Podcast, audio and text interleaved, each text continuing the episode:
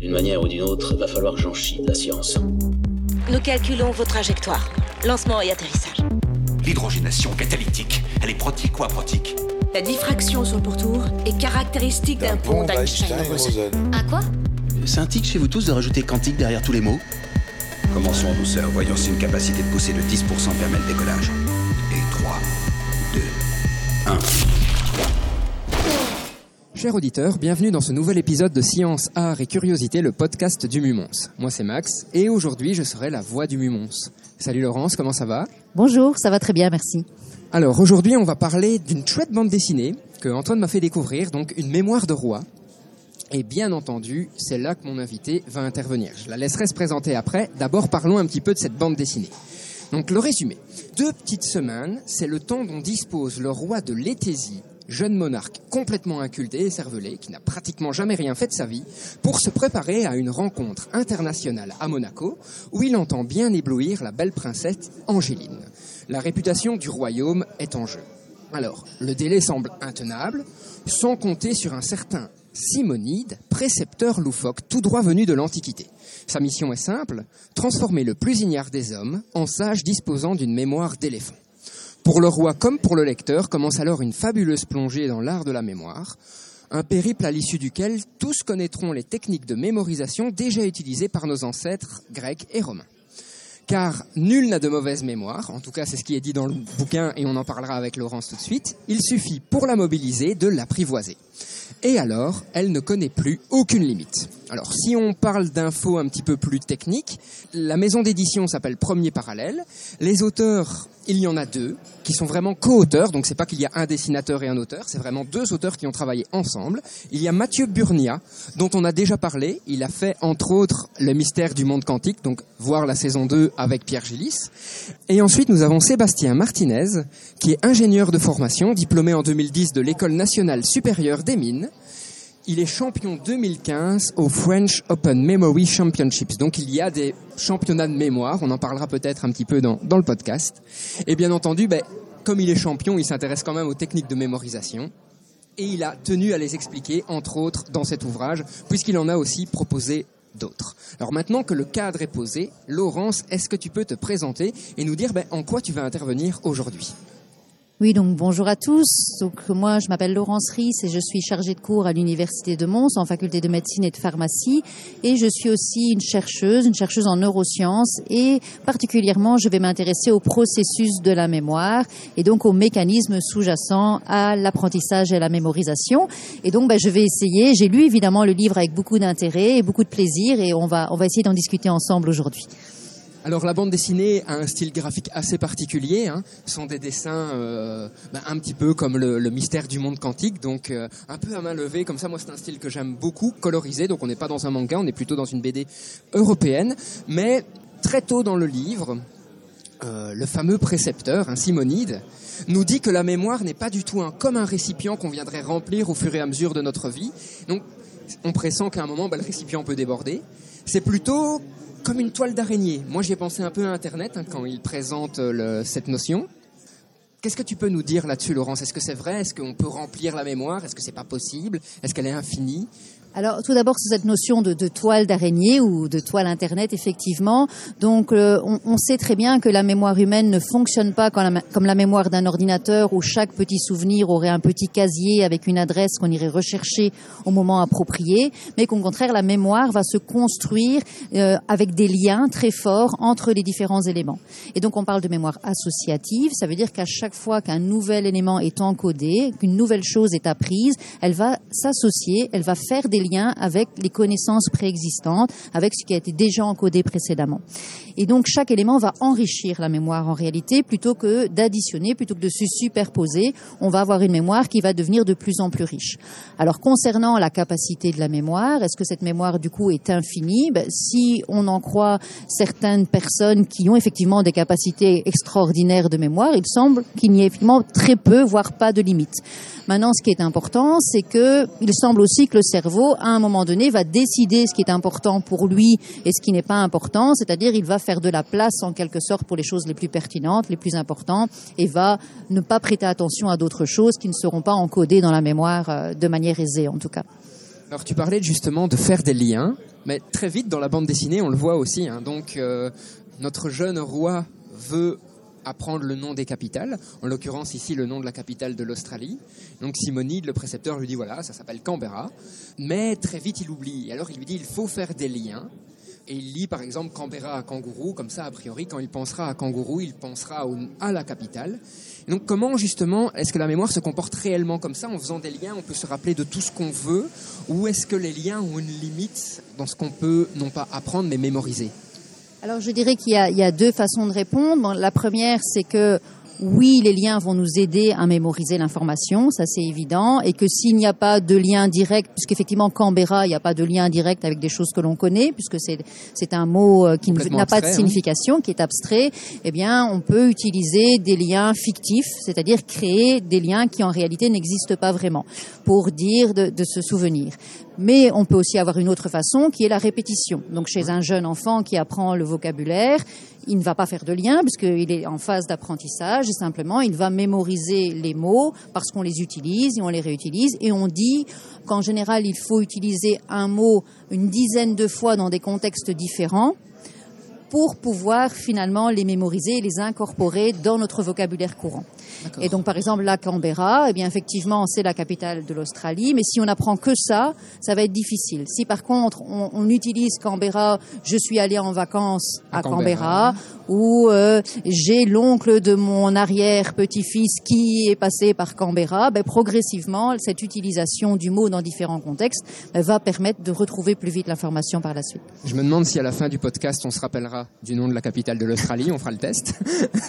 Alors, ça peut donner l'impression, et tu le disais, donc cette non-limite de la mémorisation, que, et ils le disent dans le livre aussi, hein, dans la bande dessinée, plus nous apprenons, plus nous sommes disposés à apprendre, étant donné qu'on peut faire plein de liens différents avec plein de choses. Et donc, ben, est-ce que c'est vrai? Est-ce que plus on a mémorisé de choses, plus en fait on pourra en mémoriser justement par ce système de liens qui parfois peut être complètement euh, faux ou en tout cas artificiel? Oui, oui. Donc ça, ça effectivement, comme notre mémoire est associative, plus on parvient à faire de liens pour un même mot ou pour un même concept, et plus ce concept sera solidement ancré, d'une part, et plus on aura facile à le retrouver. Parce que ce n'est pas le tout de mémoriser une information, la première phase, c'est effectivement la mémorisation, mais ensuite, si ce souvenir est dans notre cerveau, mais qu'on n'arrive pas à le récupérer, eh bien, ça n'a absolument aucune utilité. Et les étudiants vous diront tous, ben moi j'ai étudié, je savais tout, et le jour de l'examen, pas moyen de retrouver cette information. Mon cours de mécanique des fluides, ah là là. et, donc, comment retrouver l'information? C'est précisément grâce à ces liens que l'on va pouvoir en quelque sorte démêler la pelote de laine. Donc on va les tirer sur le fil et on va pas forcément arriver tout de suite à l'information, mais d'association en association, on peut y arriver finalement. Alors une fois que ces notions, je vais dire basiques, au niveau de la mémoire ont été abordées dans la bande dessinée, on commence à s'attaquer à des techniques de mémorisation. Un des premiers points, en fait, qui est détaillé dans, dans la bande dessinée, c'est de faire appel à l'enfance, faire appel à des souvenirs d'enfance qui sont ancrés très très loin en nous, dont on peut se souvenir. Et donc moi, la première question que je me suis posée en, en lisant ça, c'est au final, est-ce que tous les enfants, initialement, sont égaux au niveau de la mémorisation. Parce qu'on entend parfois des parents dire euh, oui mais mon enfant il ne sait pas apprendre par cœur ou euh, non pour lui ce n'est pas possible, il faut donner du sens à ce qu'on apprend. Et donc est-ce que tous les enfants sont égaux au niveau de la mémoire? Et aussi comment perçoivent-ils les apprentissages? On le dit dans la bande dessinée, tout est un amusement quand on est enfant. donc au final est-ce que quand on est adulte, si tout était un amusement, on pourrait continuer à apprendre aussi facilement? Oui, ça j'en suis tout à fait convaincue. Donc tout d'abord sur la capacité des enfants, a priori un enfant qui s'est développé tout à fait normalement a les mêmes capacités qu'un autre enfant. Donc le cerveau euh, à la naissance est prêt à tout, prêt à tout apprendre, prêt à tout comprendre et prêt à emmagasiner les, plein d'informations. Parce que typiquement, le cerveau, c'est une machine qui va emmagasiner de l'information, qui va traiter cette information. Donc le cerveau est prêt à faire cela. Maintenant, il est évident que lorsque l'on doit apprendre quelque chose par cœur, c'est une liste de mots, une liste de vocabulaire, etc., il faut y trouver un intérêt ou il faut y trouver un amusement. Et souvent, on dit que les souvenirs de l'enfance sont plus marqués, sont plus tenaces parce qu'ils sont souvent liés à des émotions. Et donc l'enfant effectivement a du plaisir, ou au contraire est frustré, ou au contraire est en colère. Et donc il y aura chaque fois une émotion forte liée à un événement, et c'est ça qui va être marqué dans la mémoire d'une manière importante. Et donc on dit que moi mon enfant ne sait pas retenir par cœur. Alors il retient toutes les comptines. Donc il va vous pouvoir vous chanter 10 chansons, 20 chansons par cœur. Donc ça veut dire qu'il a retenu par cœur ces comptines. Pourquoi il retient par cœur les comptines et pas la liste de vocabulaire qu'il reçoit à l'école? C'est simplement parce que c'est gai de chanter et ce n'est pas gai d'apprendre une liste et on ne sait pas pourquoi, parce qu'il n'y a pas de but, parce qu'il n'y a pas euh, d'utilité à apprendre cette liste de vocabulaire. Alors ça c'est un, un élément qui est intéressant dans la bande dessinée parce que il n'est jamais explicité clairement, mais pourtant il est omniprésent, c'est la motivation. En fait, notre jeune roi, sa motivation, c'est de pouvoir surprendre Angélique, donc la princesse de Monaco, mais jamais en fait Simonine ne va lui parler de motivation. C'est comme si voilà, c'était un fait. Il a cette motivation-là. Quelle est l'importance de la motivation dans l'apprentissage? Alors cette importance est cruciale puisque évidemment notre cerveau fonctionne sur base du système motivationnel. Donc au cours de l'évolution, bah, notre cerveau a effectivement évolué, mais toujours sur base de je fais ce qui est bien pour moi, ce qui va me permettre de survivre dans l'environnement, ce qui va me permettre d'avoir un avantage sur euh, les personnes qui m'entourent ou sur l'environnement d'une manière générale. Le fait d'avoir un avantage, c'est ça qui va créer la motivation. Et donc effectivement, autour de la BD, on ne reparle pas de, on n'entend pas le mot motivation et on ne parle pas de cela, mais très clairement, on a affaire à un personnage qui n'a jamais rien fait de sa vie en termes d'apprentissage intellectuel parce qu'il est roi et qu'il n'a aucun avantage à apprendre des choses. Il est servi, il est nourri, euh, il est confortablement installé. Et donc pourquoi apprendre des choses à ce moment-là? Alors qu'à partir du moment où il doit séduire la princesse, eh bien là, la motivation va être créée et il aura cette fois-ci envie d'apprendre. Et l'envie, c'est le moteur de, tout apprentissage. D'ailleurs, dans le livre, ce qui est intéressant, c'est que au final, les deux ministres principaux du roi essaient de lui créer la motivation. Ce que je veux dire par là, c'est à la base, le roi a pas nécessairement envie d'aller euh, d'aller là. Fin, il a envie d'aller là-bas, mais voilà, il a juste envie d'y aller, sans plus. Et ils lui disent, ben oui, il y a un parti à prendre. La jeune princesse de Monaco, son cœur n'a encore jamais été pris par un roi ou par un prince. Peut-être que ça pourrait en faire un bon parti à marier. Regardez une photo, ah, elle est jolie. Et c'est comme ça qu'il se dit, ah oui, il faut que j'essaie de faire quelque chose. Donc on voit que là, la motivation peut être créée artificiellement aussi. La motivation n'est pas nécessairement intrinsèque. Alors il y a deux types de motivations, les motivations extrinsèques qui sont les récompenses que l'on peut obtenir suite à un travail et la motivation intrinsèque qui est sa propre satisfaction d'être parvenu à quelque chose. Et donc la meilleure motivation, c'est la motivation intrinsèque parce qu'elle ne dépend pas évidemment des facteurs extérieurs. Donc ici le roi va faire l'effort, il va apprendre, mais s'il a un échec suite à son apprentissage, donc si finalement la princesse Angélique ne veut pas de lui, eh ben, ce sera difficile de lui faire apprendre autre chose par la suite, parce qu'il dit ben, finalement ça n'a servi à rien, et donc j'arrête. Et, donc la motivation extrinsèque est très dépendante finalement de la récompense que l'on va obtenir, alors que la motivation intrinsèque, quoi qu'il arrive, on est content de soi parce qu'on a progressé, parce qu'on se sent euh, plus fort ou euh, plus capable de comprendre le monde euh, autour de nous.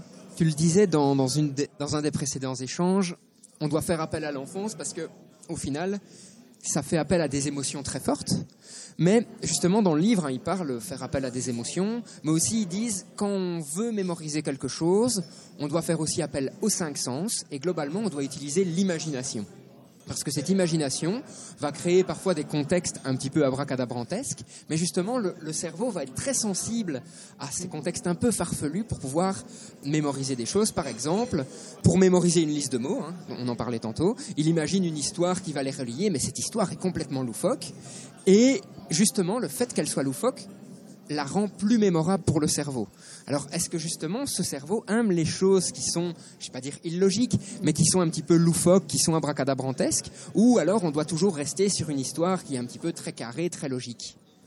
Alors là, je répondrai de, deux façons. Donc, ce qui est sûr, c'est que le cerveau aime la nouveauté. Donc, on a euh, à l'intérieur de notre système cérébral des détecteurs de nouveautés.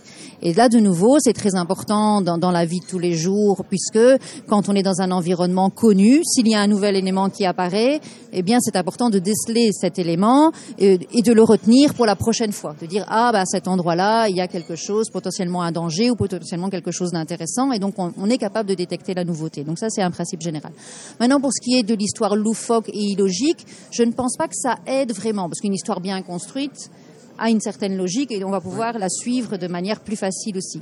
Ici, l'ajout de, de l'improbabilité, c'est que ça permet de créer des histoires toujours différentes. C'est ça. Et que si on est sur une histoire logique, bah, au bout d'un moment, on va tourner toujours sur les mêmes histoires et donc on va confondre nos listes de mots. On va dire Ah oui, mais là, on, là, c'était pas cette liste-là, c'était une autre. Et donc, si on veut étudier plusieurs listes, ben, plus nos histoires sont illogiques et plus on peut inventer un grand nombre d'histoires différentes, en fait. C'est ça, tout à fait, d'accord. Parce que justement, hein, si on, reprend l'exemple de Canberra, ben lui, il relie Canberra à Canette. Donc il imagine en fait un kangourou, puisque c'est lié à l'Australie, qui aurait une canette de bière et qui serait un petit peu saoul par terre. Donc à chaque fois qu'il veut se rappeler de la capitale de l'Australie, il doit avoir cette, image qui s'impose à lui d'un kangourou euh, complètement saoul en fait. Donc ce qui est une histoire assez illogique et donc il le marque, mais comme tu le dis, c'est par rapport euh, à la nouveauté. On le voit aussi hein, au fur et à mesure que les auteurs détaillent des processus pour aider à la mémorisation. Ils différencient deux notions, deux types de mémoire, qu'ils appellent la mémoire épisodique et la mémoire sémantique, en disant aussi que l'objectif, c'est d'abord faire appel à la mémoire épisodique, parce qu'elle est très facilement accessible, mais qu'ensuite, c'est de pouvoir faire transiter l'information vers la mémoire sémantique, parce que justement, dans la sémantique, ça va être beaucoup mieux ancré, beaucoup plus fixé. Est-ce que tu peux nous donner euh, quelques explications là-dessus? Oui, donc effectivement, donc là on parle de la mémoire déclarative dans les deux cas, c'est-à-dire la mémoire qu'on peut expliciter, donc, euh, qui est euh, mise en parallèle par rapport à la mémoire non déclarative ou inconsciente, par exemple la mémoire motrice ou euh, la, mémoire sensorielle. On peut pas vraiment expliquer qu'on se souvient, mais on se souvient. Par exemple, quand on rentre dans une pièce et qu'on sent une odeur, c'est plutôt la mémoire sensorielle. C'est la qui- mémoire sensorielle et on ne sait pas dire exactement ce qui s'est passé dans notre cerveau ou comment on a mémorisé l'information. Ça s'est fait de manière inconsciente. Par contre, la mémoire épisodique et la mémoire sémantique, c'est des formes de mémoire déclarative. Donc, ça veut dire qu'on peut, on se souvient de quand on a appris, de ce qu'on a appris et de la manière dont on l'a appris finalement. Et donc, quelle est la distinction majeure entre les deux? C'est que la mémoire épisodique a un contexte spatio-temporel. Donc, ce sont des événements qui se passent dans un lieu précis, à un moment précis du temps. Et donc, c'est de la mémoire autobiographique, c'est j'étais à cet endroit-là, à ce moment-là de ma vie, et il s'est passé ça. Et donc, dans le livre, ils vont utiliser euh, des faux épisodes, hein, puisqu'ils vont raconter une fausse histoire, des faux épisodes, mais ça revient au même. Ça veut dire, je me déplace, je suis dans un endroit à un moment précis et je lis un souvenir à cet endroit-là. Ça, c'est la mémoire épisodique. Et ça, effectivement, ça marche très bien, puisque on peut se souvenir tous les jours euh, de l'endroit où on a garé sa voiture le matin. C'est pas toujours Hein, gagné quand même. C'est hein. pas toujours gagné, mais la plupart du temps, ça fonctionne à peu près, surtout si c'est des endroits connus. C'est ça. Hein? Par contre, si on garde notre voiture dans un parking qu'on ne connaît pas, Les grands prêts, la première les fois, fois. les grands prêts la première fois, c'est sûr qu'on ne va jamais retrouver sa voiture parce qu'on n'a pas de repère spatio-temporel dans le parking des grands prêts. On a tous déjà vécu ça avec notre clé en hauteur, genre ça va porter plus loin et tic tic tic tic pour essayer de Voilà, voir si quelque ça. chose clignote. d'allumer sa voiture Voilà. avec la clé ou faire tous les étages d'un parking souterrain parce qu'on ne se souvient plus de, de l'étage. Penser qu'on a volé sa voiture également, hein, donc ça, ça Ouais. nous est tous arrivé. Et en fait, ce qui se passe, c'est qu'inconsciemment, le, quand on va dans un endroit que l'on connaît, le contexte euh, spatial est encodé par le cerveau. Donc ça veut dire que euh, on sait très bien où on a mis sa voiture parce que automatiquement le cerveau fait le lien entre le, le platane euh, et l'endroit où on a mis sa voiture et donc on va retrouver. Alors que lorsqu'on est dans un endroit qui n'est pas connu, on n'a pas encore la carte en tête. Non. Et donc, on ne sait pas faire ce lien. Donc, effectivement, avoir une mémoire épisodique dans des endroits connus permet de- d'encoder plus facilement le- les souvenirs. D'accord. Si on parle maintenant de la mémoire sémantique, la mémoire sémantique, c'est tout le contraire. Ce sont des contextes qui sont ni reliés à un lieu, ni reliés à un moment précis, puisque la capitale de l'Australie, on ne peut pas dire euh, bah, c'est maintenant et c'est pas demain. C'est ça. Euh, oui, ça peut changer au cours du temps, mais, mais pas de, de manière épisodique. Et euh, c'est pas relié à un endroit où moi j'étais à un moment donné. Donc ça fait partie des connaissances communes, ce qu'on appelle la culture générale. Et ça, c'est beaucoup plus difficile à acquérir, cette culture générale, parce qu'effectivement, il n'y a pas de lien direct avec euh, notre environnement. Et probablement que cette mémoire sémantique, c'est quelque chose qui s'est formé chez l'homme, typiquement grâce au langage, Ouais. et qui n'existe pas, ou très très peu, Chez les autres chez les animaux. autres animaux, puisqu'ils n'ont pas le langage, en tout cas dans la forme que l'homme utilise. Et donc créer des, con- des concepts quand on n'a pas le langage, c'est quand même plus compliqué. Alors un élément justement par rapport à ça hein, qu'il nous donne, c'est que si on veut faire passer une histoire qu'on s'est inventée pour retenir des concepts, une liste de mots, etc., de la mémoire épisodique à la mémoire sémantique, en fait il faut se répéter régulièrement cette histoire pour l'ancrer et finir par la faire passer dans cette espèce de connaissance sémantique qui est en quelque sorte plus du tout liée à un lieu ou à un contexte bien particulier. Donc là, on va utiliser effectivement la répétition. Donc c'est un petit peu ce que je disais au début. Un nouveau mot, on va l'utiliser plusieurs fois et à force de l'utiliser, eh bien effectivement, il va se détacher de son contexte pour devenir un concept, pour devenir un élément sémantique qu'on pourra réutiliser à différents endroits. Et ce qui est impressionnant, c'est à quel point les enfants vont faire ça vite et vont faire ça naturellement. C'est-à-dire que les tout petits, quand ils apprennent à parler, on leur dit trois fois un mot et ils vont savoir le replacer Ouais. dans une conversation. On les regarde tous surpris, mais comment il a fait pour utiliser ce mot-là à cet endroit-là? Euh, Simplement parce que le- leur cerveau est capable de, de faire ce saut conceptuel euh, et de réexploitation des, des informations. Alors moi, à ce niveau-là de la bande dessinée, j'ai eu une impression, je vais pas dire malaisante, mais un petit peu perturbante, qui était de me dire, mais au final, j'ai l'impression que si on veut mémoriser des nouvelles choses avec ces techniques, en fait, tout ce qu'on fait, c'est tromper notre cerveau. C'est-à-dire qu'on s'invente des histoires qu'on n'a jamais vécues, on fait appel à des souvenirs qu'on a vécus, mais pour les modifier, pour justement rattacher des connaissances qu'on n'a pas et ainsi les mémoriser. Et donc, est-ce qu'il y a un risque, entre guillemets, à tromper de cette façon-là son cerveau, à s'inventer ces histoires qui, au final, n'existent pas ailleurs que dans notre tête? Alors, c'est difficile de répondre. Je dirais que dans un sens, si on invente trop d'histoires loufoques comme celle-ci, elles vont finir par elles-mêmes encombrer la mémoire et donc euh, peut-être euh, ne prendre trop de place finalement dans notre système, parce que ça aussi, au cours du livre, on comprend bien la première phase, les premiers mots qu'il va, qui vont être enregistrés, et puis on a une deuxième liste de mots, et puis une troisième liste, et puis une quatrième liste, et on se dit finalement, euh, au bout de trois mois, combien de listes a-t-il appris, combien d'histoires loufoques a-t-il encodé, et à quel point euh, tout ça ne va pas se mélanger, et va pas encombrer fait. complètement le système? Juste après cet élément-là, il introduit une notion. Personnellement, je pensais que c'était une notion qui avait été inventée, qui n'existait pas. C'est ce qu'on appelle le palais de mémoire, qu'on peut voir d'ailleurs dans Sherlock Holmes, hein, la, série sur la, BBC. On le voit très très bien plusieurs fois dans, dans les épisodes. Il fait appel à une espèce d'architecture complètement abstraite où il a stocké en fait toutes ses connaissances et il les a ordonnancées dans ce palais. Et justement, dans la bande dessinée, ils font appel au palais de mémoire en disant que c'est une technique très intéressante pour la mémorisation parce que justement, dans chaque pièce, on peut venir mettre des éléments qui sont connectés les uns aux autres. Par exemple, on pourrait avoir un palais de mémoire, la liste des prix Nobel, et chaque pièce serait dédiée à un type de prix Nobel, le prix Nobel de physique, le prix Nobel de chimie, le prix Nobel de la paix, par exemple. Et dans chaque pièce, on se raconterait une histoire entre guillemets farfelue qui connecterait par rapport à la pièce tous les prix Nobel, par exemple. Alors, est-ce que cette technique, toi, par exemple, tu l'as déjà utilisée? Est-ce que euh, c'est une technique qui marche effectivement? Est-ce que tout le monde peut l'utiliser? Est-ce que c'est facile à utiliser?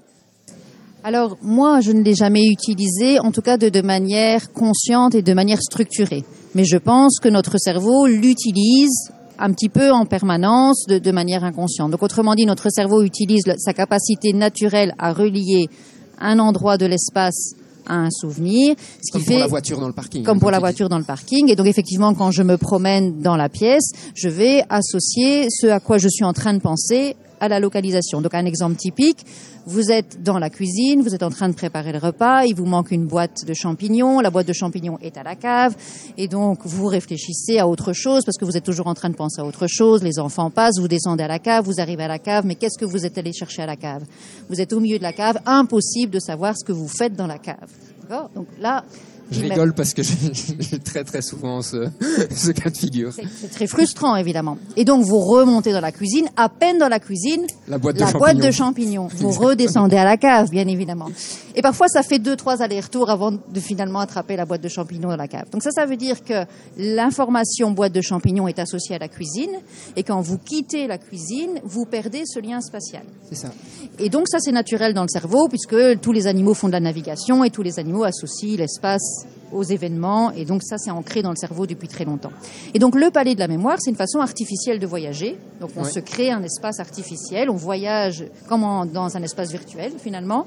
Et à chaque endroit virtuel, on associe une information qu'on va pouvoir ensuite retrouver en allant dans cet endroit virtuel. Tiens, comme tu parlais justement d'espace virtuel, est-ce qu'il y a des recherches sur euh, l'utilisation, par exemple, de la réalité virtuelle, justement, dans des processus d'apprentissage?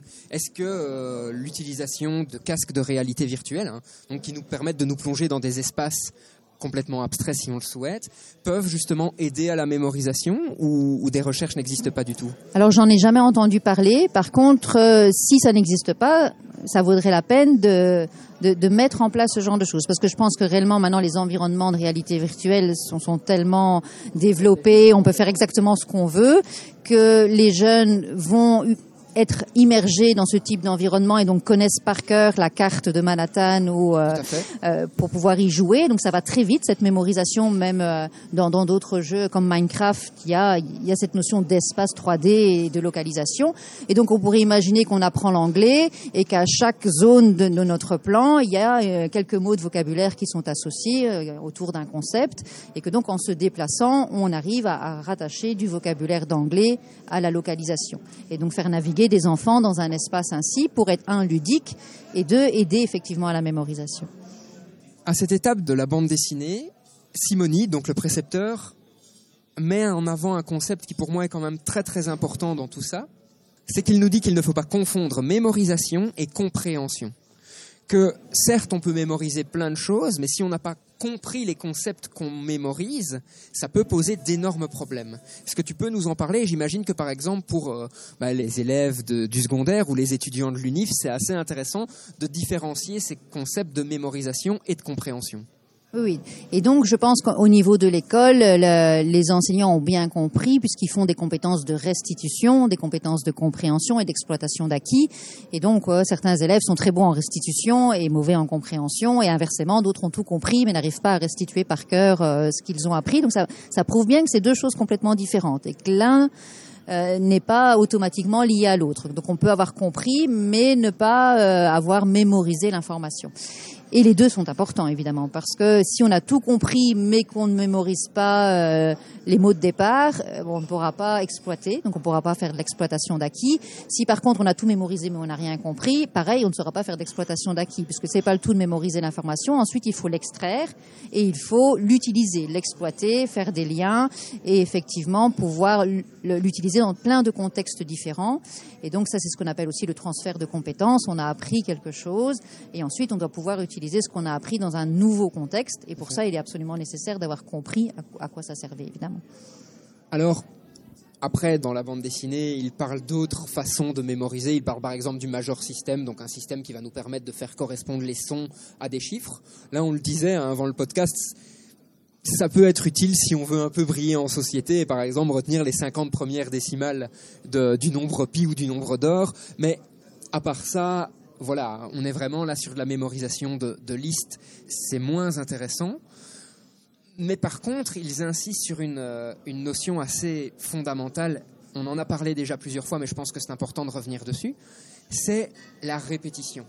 Simonide le dit bien, idéalement, une fois qu'on s'est inventé une histoire, un palais de mémoire ou quoi que ce soit pour retenir quelque chose, on doit le répéter au bout d'une journée, refaire le test, puis au bout d'une semaine, puis au bout d'un mois, puis au bout de six mois, pour être certain que justement ça reste frais, ce qu'on appelle frais, hein, quand faut que ça reste frais, pour qu'on puisse régulièrement refaire appel à cette histoire pour être certain que justement on n'a pas commencé à altérer l'histoire. Est-ce que la répétition joue vraiment un rôle important dans la mémorisation? Et tu l'as dit, peut-être répéter dix fois, mais est-ce que c'est dix fois très très vite? Est-ce que ça doit être espacé dans le temps? Typiquement, je vais prendre l'exemple des étudiants de l'UNIF. On l'a tous vécu en blocus.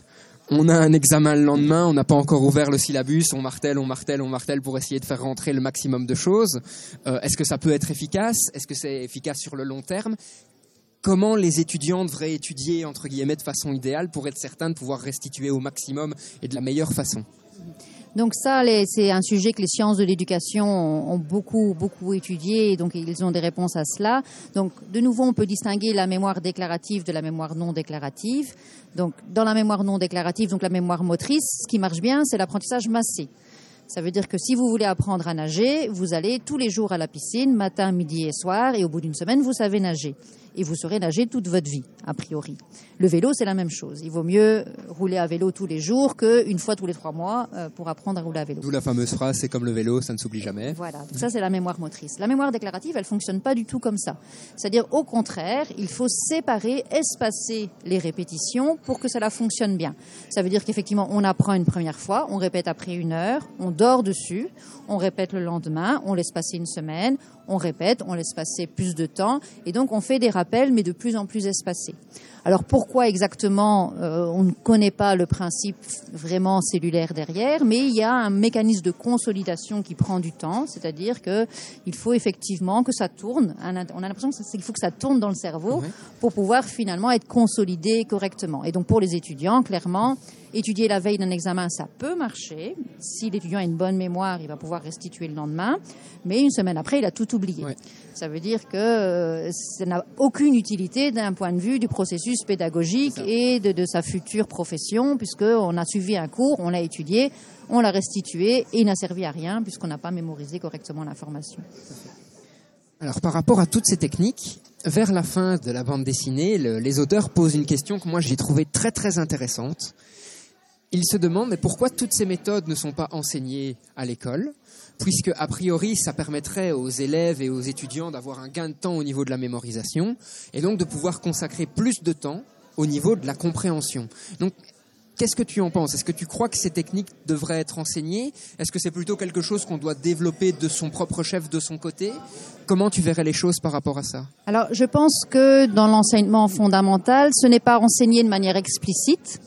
Mais malgré tout, les méthodes de mémorisation, euh, donc Cornicard, euh, tout à fait. Euh, les genoux, choux, les histoires qui permettent de, de, retenir des listes de mots comme ça, elles existent et on les apprend aux enfants. Quand les enfants commencent à apprendre à écrire et à lire, on utilise du rythme, on utilise euh, le, là, le lilolu. Donc ça veut dire que ça, c'est toutes des méthodes en fait qui utilisent le, ces, ces, processus de, de, mémorisation. Simplement, on n'explique pas à l'enfant qu'on est en train d'utiliser cette méthode avec eux. Et donc peut-être que ça, c'est un défaut puisque dès lors, l'enfant ne réutilise pas cette méthode plus tard lorsqu'il est en difficulté d'apprentissage. Ouais. Alors que le et donc Ornicar, il pourrait l'utiliser pour Dans plein, plein d'autres choses. Il va pas le faire de, de, manière spontanée. De même, on parle à un moment dans le livre que c'est important de faire appel au sens. Hein, oui. Euh, et, et, là aussi, bah, dans l'enseignement fondamental, lorsqu'on apprend des concepts, on va manipuler des objets, on va, on va, on va faire du visuel, on va faire du sensitif, on va faire de l'auditif. Donc on va utiliser les sens, mais on va pas de nouveau le faire de manière explicite. Et donc ça, peut-être que ça manque effectivement. On y gagnera à ce que ce soit explicite. Et à ton avis, vers quel âge Enfin, la question est peut-être trop précise. Hein, Dis-moi si, si je m'égare, mais est-ce qu'on peut apprendre ces processus à un enfant de 6 ans? Est-ce qu'il vaut mieux les apprendre quand on a 12 ans? Est-ce qu'il vaut mieux les apprendre quand on a 17 ans? Quel serait le moment idéal pour euh, ancrer non pas euh, un processus donné, mais plutôt la méthode générale qui nous permette, nous, de construire un processus personnel pour la mémorisation?